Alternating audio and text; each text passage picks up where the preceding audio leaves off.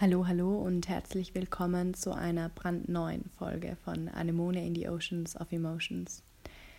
Unser heutiges Thema wird vielleicht auch die männliche Hörerschaft ein bisschen anlocken, meinen Podcast zu hören, da die meisten Themen ja bis jetzt schon eher Frauen dominiert waren, beziehungsweise denke ich eher von Frauen gehört wurden, obwohl ich ganz fest davon überzeugt bin, dass es vor allem auch für Männer wichtig ist, gerade diese Frauenthemen sich auch anzuhören, weil wir nur so erreichen können, dass wir irgendwann ein besseres Verständnis für unser Gegenüber oft haben.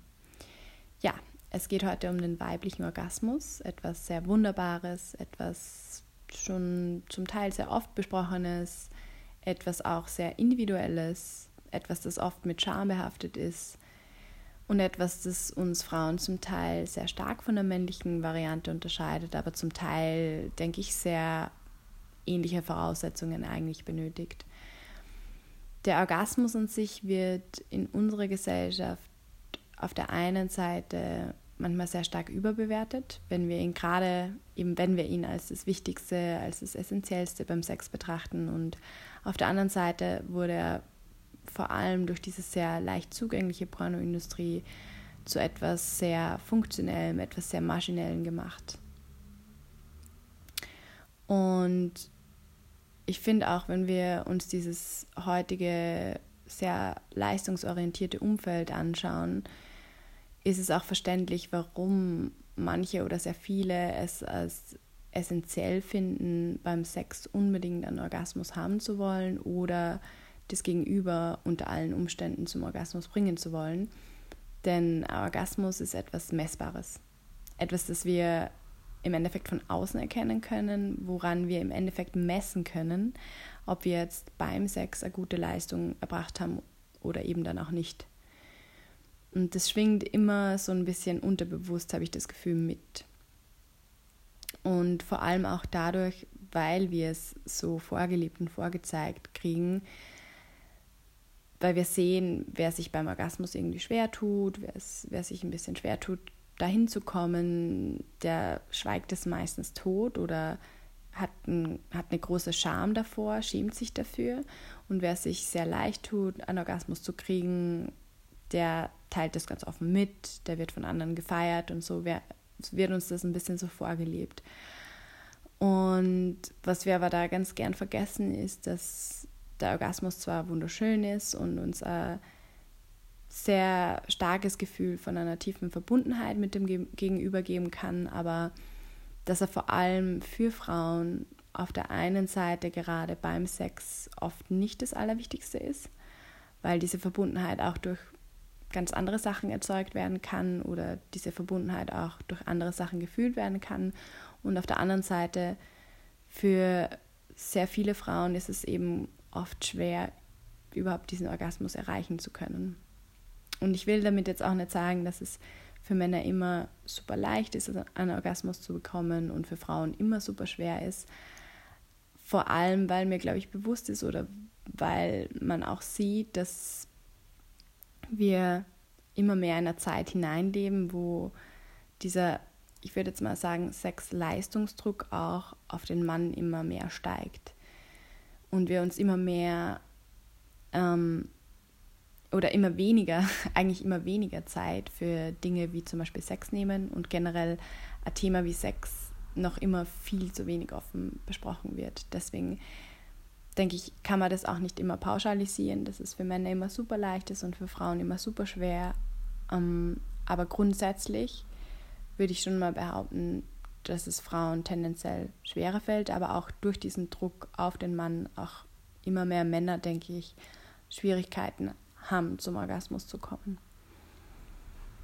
Ja, die ähm, Geschlechtsteile von Mann und Frau unterscheiden sich ja vor allem von außen betrachtet eigentlich sehr stark, während jetzt, ich finde, das kann man immer ganz gut als eine Art Metapher sehen, während das männliche Geschlecht eher sehr stark nach außen gestülpt ist, eher offen darliegt, ist das ähm, weibliche Geschlecht eher nach innen gekehrt, eher eingestülpt, könnte man das jetzt mal sagen und das auch so betrachten. Und vom funktionellen Aufbau her sind vor allem die Zonen, die für den Orgasmus wichtig sind, wie jetzt zum Beispiel Schwellkörper, aber sehr, sehr ähnlich aufgebaut bei Mann und bei Frau. Was uns Frauen jetzt sehr stark unterscheidet, ist, dass wir, also vom Mann, ist, dass wir zwei unterschiedliche Formen des Orgasmus erleben können. Wir können auf der einen Seite einen vaginalen und auf der anderen Seite einen klitoralen Orgasmus haben oder beides gemeinsam.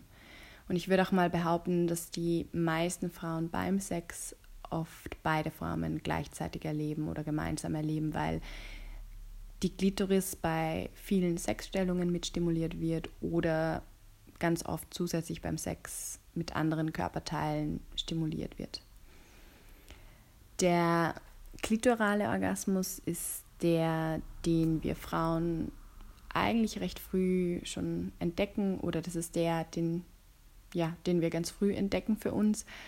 Wenn wir jetzt mal junge Mädels anschauen, die gerade ihren Körper kennenlernen und eben beginnen zu masturbieren, die erleben ganz oft dann eben diesen klitoralen Orgasmus.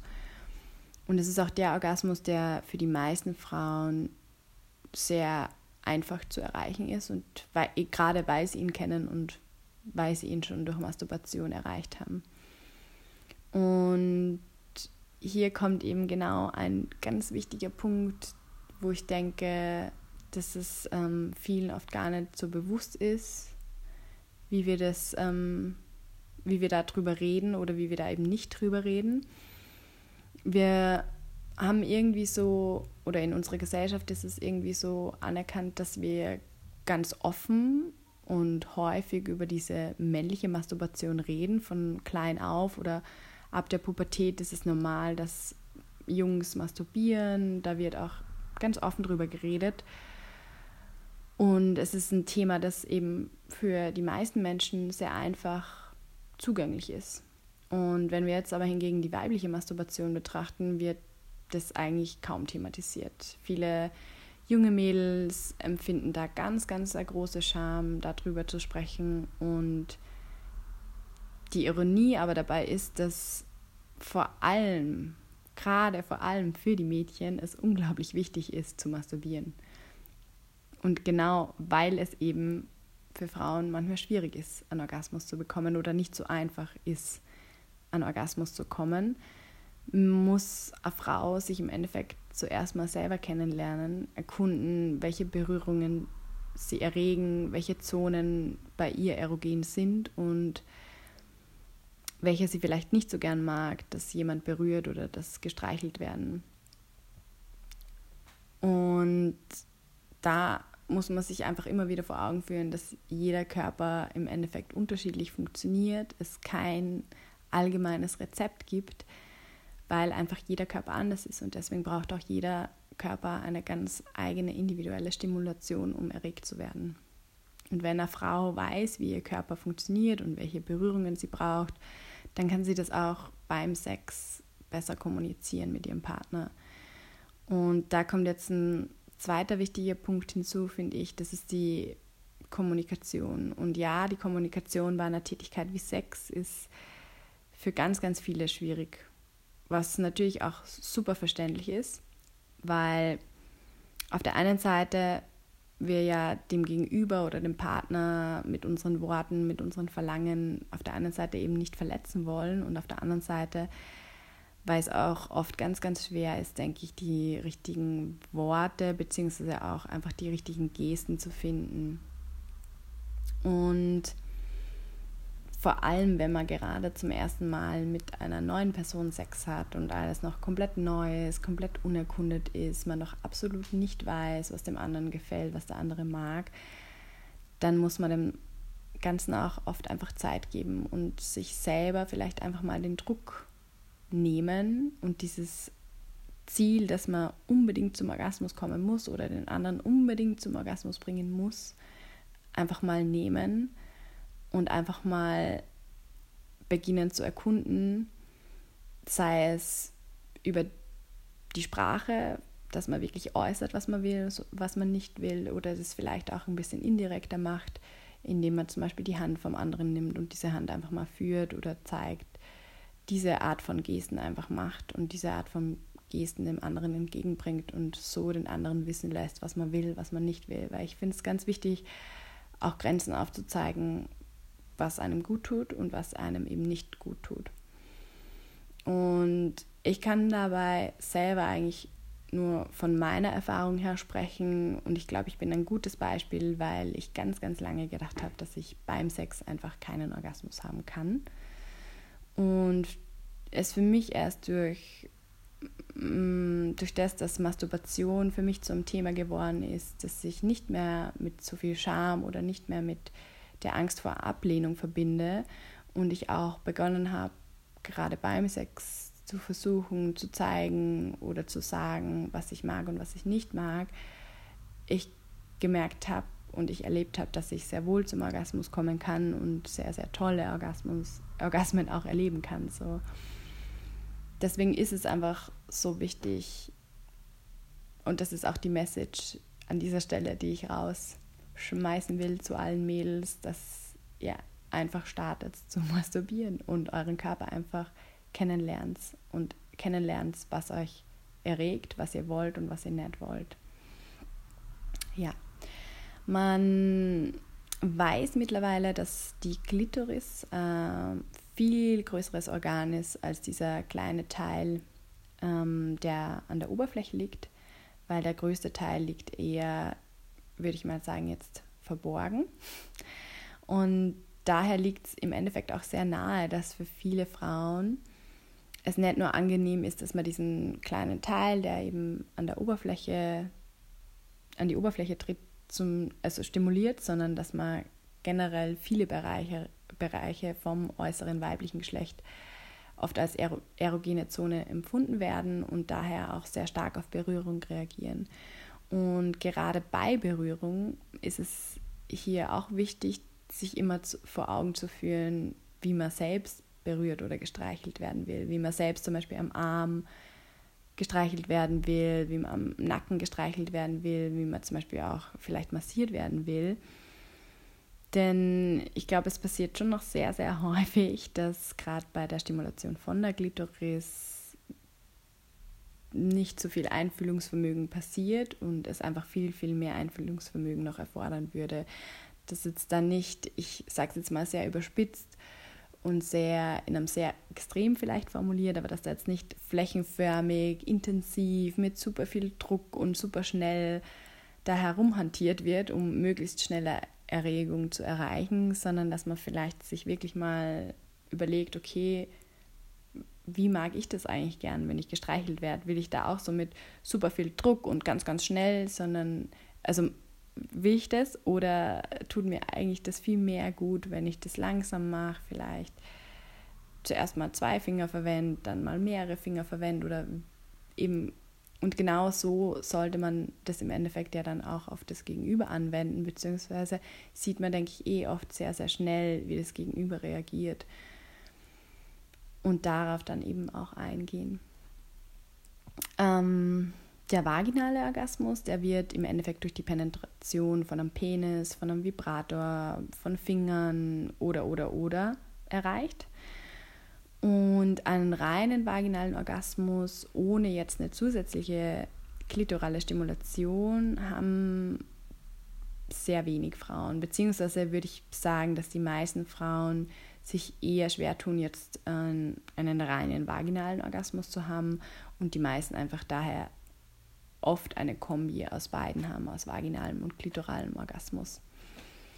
Und hier wollte ich auch noch etwas ansprechen, das ähm, sehr lange, eigentlich schon sehr lange bekannt ist, aber man bis heute nicht ganz genau die Hintergründe versteht oder noch nicht ganz genau weiß, was es jetzt eigentlich ist, und zwar die weibliche Ejakulation als Pendant zur männlichen im Endeffekt die hat man eigentlich schon sehr, sehr früh beschrieben in, und daher ist sie auch schon sehr lang bekannt. Aber was eben nicht bekannt ist, ist, ob sie jetzt wirklich tatsächlich bei jeder Frau passiert und wie genau sie eigentlich passiert. Es gibt im Endeffekt eine Drüse, so eine kleine Drüse, die ähm, liegt unterhalb von der Harnröhre und oberhalb von der Vagina und die könnte man auch als weibliche Prostata im Endeffekt bezeichnen. Und man nimmt im Endeffekt an, dass diese Parauretraldrüse heißt die, ein wunderschöner Name, dafür verantwortlich ist für diese Art Sekretion, durch die es dann zur Ejakulation kommt. Und ähm, diese Sekretion weiß man mittlerweile, dass es so eine Mischung aus dem Drüsensekret und dem Urin ist. Gerade weil eben diese Drüse sehr nah in Beziehung zur Harnröhre steht. Und man darf sich das Ganze jetzt aber nicht vorstellen, als sei das komplett vergleichbar mit einer männlichen Ejakulation, allein jetzt schon mal von der Menge her. Und ich glaube, was man sich auch bewusst machen muss, ist, dass ähm, die meisten es wahrscheinlich gar nicht mitbekommen, wenn sie wirklich ähm, ejakulieren, weil ja eine Frau dadurch, dass die Vagina feucht wird, generell ja schon sehr viel Flüssigkeit, sehr viel Sekret da unten passiert und ähm, es oft dann auch ganz schwierig ist zu erkennen, ob es tatsächlich zu einer weiblichen Ejakulation gekommen ist oder eben auch nicht. Und die zwei letzten Punkte, die ich hier ganz gern noch ansprechen will und die ich denke auch ganz interessant sind, ist ähm, in Bezug auf Sexualität, ist unser vegetatives Nervensystem und unser Gehirn. Das sind nämlich die zwei Dinge, die gerade in der Sexualität und in der Fähigkeit, um einen Orgasmus zu bekommen, äh, ganz wichtige Rolle spielen. Das ähm, vegetative Nervensystem, das ist das, was wir eigentlich nicht so bewusst steuern können. Da zählt zum Beispiel die Atmung dazu und das kann man eigentlich in zwei Teile teilen. Einmal den Sympathikus, einmal den Parasympathikus, so heißen die einfach. Und das eine ist eher für Alarmbereitschaft und Flucht zuständig, dass wir in diesem Modus sind. Und das andere ist eher dafür verantwortlich, dass wir entspannen können, dass wir uns, ja, dass wir relaxen können im Endeffekt. Und gerade bei der Sexualität brauchen wir eigentlich beides. Zu Beginn ist es eher das, dass wir Alarmbereitschaft also diesen Modus, Modus der Alarmbereitschaft eher brauchen, diese Angespanntheit von den Muskeln, die Aufregung, die erhöhte Herzfrequenz während dieser Erregungsphase. Und irgendwann, wenn wir ähm, immer näher zum Orgasmus kommen, uns dem Orgasmus immer mehr nähern, müssen irgendwann unsere Muskeln anfangen zu entspannen. Unsere Gedanken müssen sich auch mehr und mehr entspannen und wir müssen, wie man so schön sagt, oder ganz leicht oft sagt, wir, wir müssen loslassen können. Und das zeigt eben ganz gut, dass wir ein gutes Zusammenspiel aus diesen vegetativen Nerven, Teilen des vegetativen Nervensystems brauchen, ein Zusammenspiel aus dem Parasympathikus und dem Sympathikus. Und hier bringe ich jetzt auch noch den Neokortex mit ins Spiel. Und zwar ist es einfach ein Teil unseres Gehirns.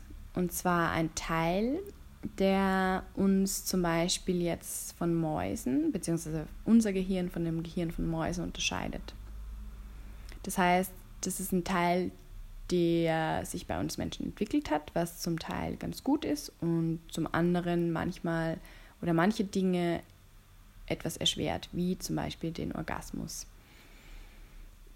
Weil beim Orgasmus wissen wir mittlerweile, dass es ganz wichtig ist, dass wir diesen Neokortex lernen abzuschalten. Weil wenn wir diesen Neokortex lernen abzuschalten, dann können wir in so eine Art ekstatischen oder tranceartigen Zustand kommen, in dem wir uns eben, wie, man, wie ich vorher schon gesagt habe, so losgelöst fühlen. Und jetzt ist natürlich die Frage, okay, aber wie schaffe ich das? Wie kann ich diesen Neokortex abschalten und das kann ich nicht bewusst machen, aber wir können halt schauen, wie wird dieser Neokortex stimuliert bzw. wie wird er aktiviert. Und das passiert durch sehr, sehr viele Dinge, sehr, sehr viele Dinge, die auf außen, von außen auf uns einwirken, wie zum Beispiel grelles Licht, sich beobachtet fühlen oder dass man sich gewertet fühlt von irgendjemandem oder irgendetwas und er kann auch durch Sprache getriggert werden, also aktiviert werden. Und das ist super interessant, weil ich finde, das zeigt auch ganz, ganz gut, in welchem Umfeld die meisten Menschen Sex haben wollen. Die meisten Menschen würden gedimmtes Licht oder Kerzenlicht zum Beispiel bevorzugen. Die meisten wünschen sich einen abgeschlossenen oder eben zumindest einen nicht von außen sichtbaren Raum, in dem sie sich sicher fühlen, in dem sie sich fühlen, als würde sie niemand beobachten. Ich meine, natürlich gibt es auch Leute, die das erregend finden, wenn sie beim Sex erwischt werden oder die das eben dieses Risiko lieben, aber die meisten Menschen, glaube ich, wünschen sich eher einen safen Space. Und die meisten bevorzugen es auch während des Akts wenig Worte jetzt irgendwie auszutauschen und eher über den Körper zu kommunizieren. Wo wir auch wieder bei Kommunikation werden, was natürlich die Kommunikation, was wir wollen, was wir nicht wollen, erschwert. Aber ja, genau in so einem Umfeld tun wir uns dann eben leicht den Neokortex abzuschalten und loszulassen. Und deswegen versuchen wir natürlich auch, diese Gegebenheiten unterbewusst sogar zu schaffen, was natürlich eigentlich ziemlich cool ist. Aber nur mal, damit man das vielleicht auch ein bisschen versteht, warum wir das so empfinden oder warum wir uns dann eben wohler fühlen oder einfacher tun, loszulassen. Ja, und damit würde ich diese Folge jetzt auch mal schließen. Man könnte natürlich noch ewig weiterreden, noch ewig diskutieren. Es ist ein super interessantes Thema, ein super Thema, über das eben noch viel zu wenig gesprochen ist, über das man aber auch noch nicht ganz so viel weiß und das aber, glaube ich, auch immer wichtiger wird, dass wir drüber reden, gerade weil dieser Druck, dieser Leistungsdruck immer mehr steigt und dieser Druck, dass wir unbedingt andere zum Orgasmus bringen müssen, immer mehr steigt. Und das Wichtige finde ich einfach, dass man sich vor Augen führt, dass jeder Körper anders ist, jeder Körper anders gebaut ist, allein schon anatomisch und daher auch ganz anders stimuliert werden will und das komplett normal ist.